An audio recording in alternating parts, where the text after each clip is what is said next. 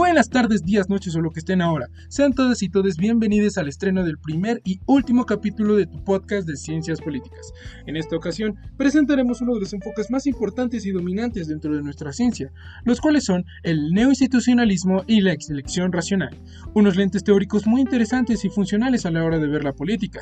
Para ello, hablaremos de sus ventajas y desventajas al analizar la misma, como también varias preguntas que nos ayudarán a entenderlos mejor.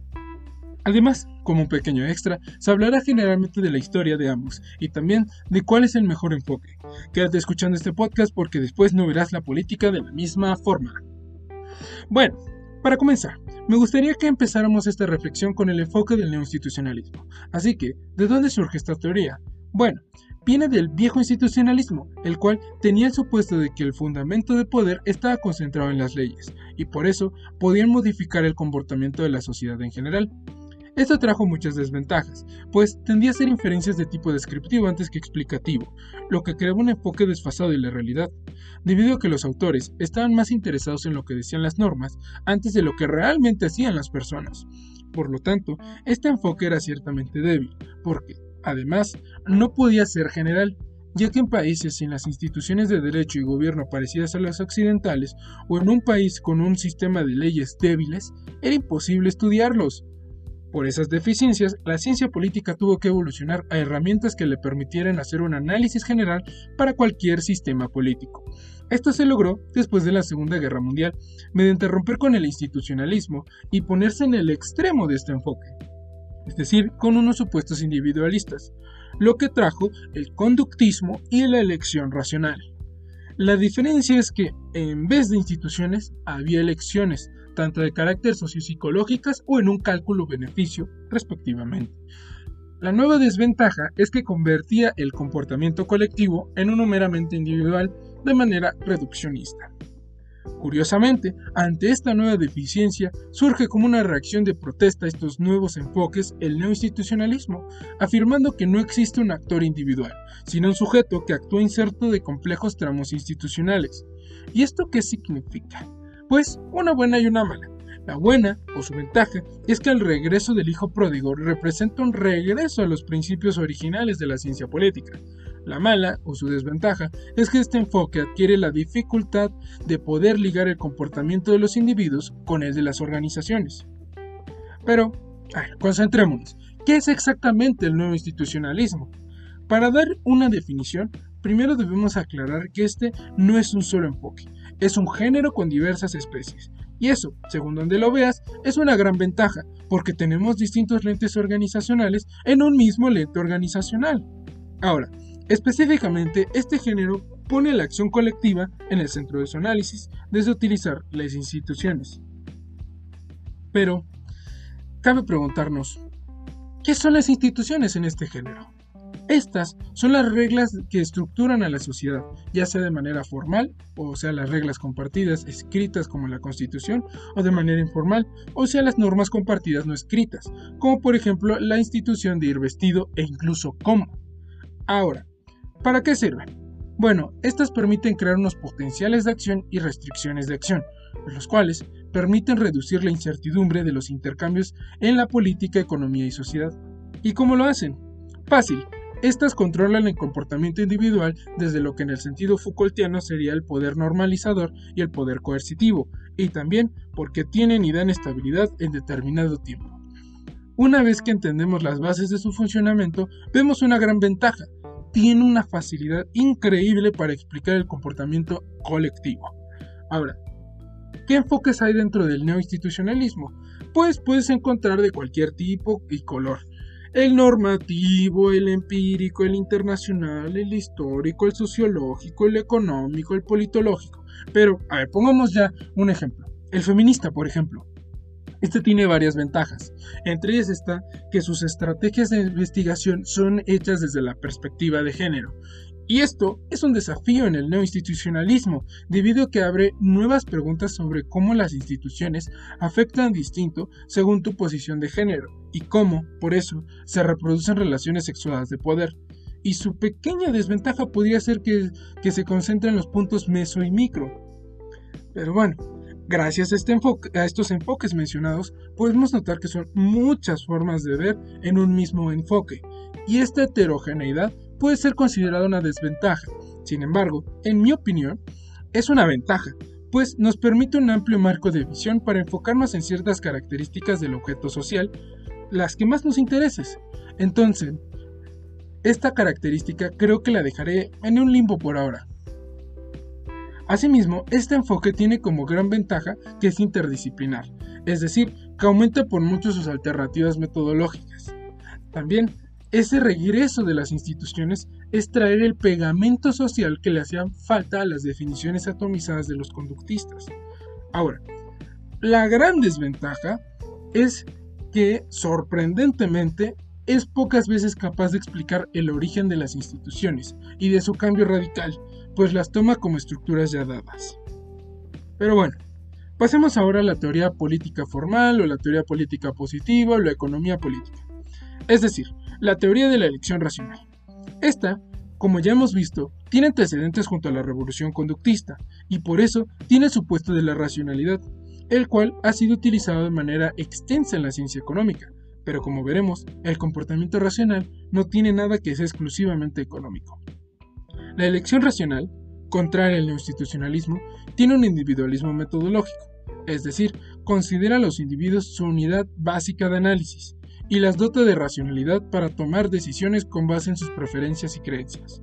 Por ejemplo, en caso contrario, está el marxismo, que parte de las clases económicas como los actores principales, o por ejemplo, las teorías de las relaciones internacionales, que usan a los estados como su unidad de análisis. Ahora, la elección eh, racional busca y sirve para predecir el comportamiento de los maximizadores, es decir, de los individuos que buscan obtener el resultado que está en lo más alto de sus preferencias, desde hacer un mapa de estrategias, desde preguntarse qué movimiento sigue a qué otro y quién logra moverse y cuándo, en un juego de secuencia estratégica. Por esta razón, le da importancia a la identidad de los individuos, ya que hay instituciones que confieren privilegio de moverse a ciertos subgrupos identitarios específicos.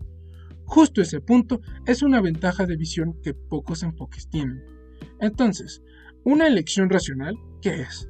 Bueno, es la que maximiza resultados a menos costos, pero desde el velo de la ignorancia de la realidad total, por lo que estamos en realidad hablando de una racionalidad limitada. Pongámosle un ejemplo. Si tú y yo fuéramos encarcelados y estuviéramos en cuartos distintos donde nos dieran a elegir entre confesar o quedarnos callados. En un juego donde si los dos confesamos, ambos nos vamos a la cárcel 5 años, pero si uno confiesa y el otro no, el, eh, uno se va 10 años a la cárcel y el otro sale libre. Y si ambos no confesamos, los dos salimos libres. Aquí viene el problema del juego. ¿Qué hará el otro? O sea, nuestra racionalidad limitada tiene que decidir. Si somos, desde este enfoque, absolutamente racionales, la mejor estrategia es que confieses, porque tiene el mejor resultado a menor costo, en tanto si uno confiesa o no. Pero aquí entramos en una paradoja, porque en realidad la opción racional sería la irracional, o sea que ninguno confiese. Y esta paradoja nos permite ver dos cosas. La ventaja del enfoque, que sería el analizar eh, la, política fácilmente, y su desventaja es que no responde a cómo queda espacio para un equilibrio social en medio de una multitud de egoístas racionales. Pero bueno, ¿qué son en realidad los fenómenos políticos desde este enfoque? Pues, como vimos anteriormente, son las interacciones y decisiones entre actores políticos ambiciosos que entran en situaciones de cooperación o conflicto. Pero, generalmente, se concentran en las interacciones y decisiones que terminan por afectar a toda la sociedad. De manera general, ¿de qué sirve entender este enfoque? Pues una gran ventaja es que, aparte de ser capaz de entender la política de los gobiernos nacionales, es capaz de entender la pequeña política de la oficina, la escuela y las familias. Bueno, también es muy prometedora, ya que es capaz de abrir una brecha entre el pensamiento político y la teoría política, haciendo de esta última una síntesis de sus raíces tempranas en un emprendimiento científico genuino. Ahora, en cuanto a las desventajas, algunas autoras feministas consideran que este enfoque no, responde correctamente eh, en cuanto al género.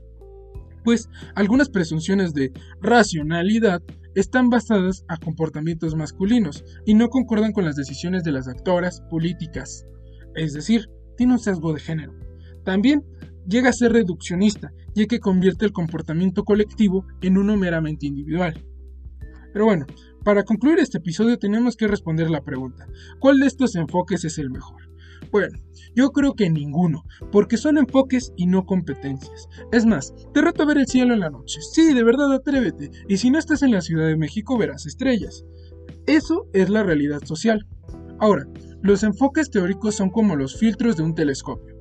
No verás lo mismo si pones la visión infrarroja, los rayos gamma o los rayos X, entre muchos más. Y cada uno de ellos te servirá para resaltar algo de la realidad que te era invisible. Lo mismo en este caso. O sea, mi punto es que según lo que sea de tu interés estudiar, decide entre qué enfoque, contemplando sus ventajas o desventajas. Por ejemplo, y aprovecho para recapitular un poco, si buscas hacer un trabajo en la parte más general o macro o hasta abstracta, te recomiendo la perspectiva neoinstitucional, pues su visión es más estructural e incluso puede ser más útil en casos como analizar la cultura, el lenguaje, las instituciones formales e informales, entre otros. Pero si buscas una perspectiva más particular, molecular, micro, meso o de actores políticos mucho más definidos, la visión individualista de la elección racional es para ti, porque te puede ser más útil para analizar las decisiones, las estrategias y hasta hacer predicciones. Sin embargo, si eres una persona que no se decide fácilmente y busca ser más amplio que específico y profundo, el subgénero del neoinstitucionalismo de la elección racional es tu mejor opción por el motivo de que sostiene que las instituciones restringen el comportamiento maximizador individual y hace posible la presencia de procesos estables, lo cual sería imposible de explicar eh, en, la, en la elección racional por sí sola. Además, las instituciones vigentes son consideradas como las reglas de un juego. Así, Así es, como en un sentido de, juego de, escondidillas. Inclusive, esta pequeñez permite explicar cómo surgen las instituciones desde el cómo se seleccionan y cómo se sostienen mediante el cambio de un proceso de juego, algo que no podría ser explicado por sí solo en el neoinstitucionalismo. Prácticamente esta unión elimina las principales debilidades de ambos.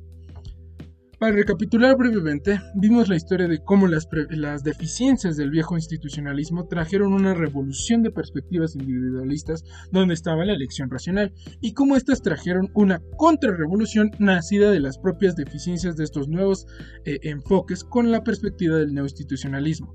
Vimos en qué consiste y por consiguiente las ventajas y desventajas de estos dos enfoques, los metimos a un juicio, el cual como no pudimos decidir se declaró un empate y quedamos que los íbamos a usar según las necesidades y nuestros objetivos de estudio, y se dio una propuesta extra sobre qué enfoque decidir si no nos decidimos entre estos dos, la cual sirvió también para recordar las grandes desventajas de los enfoques. Pero bueno, muchas gracias por escuchar este capítulo tan especial de tu podcast de ciencias políticas y nos vemos hasta la próxima.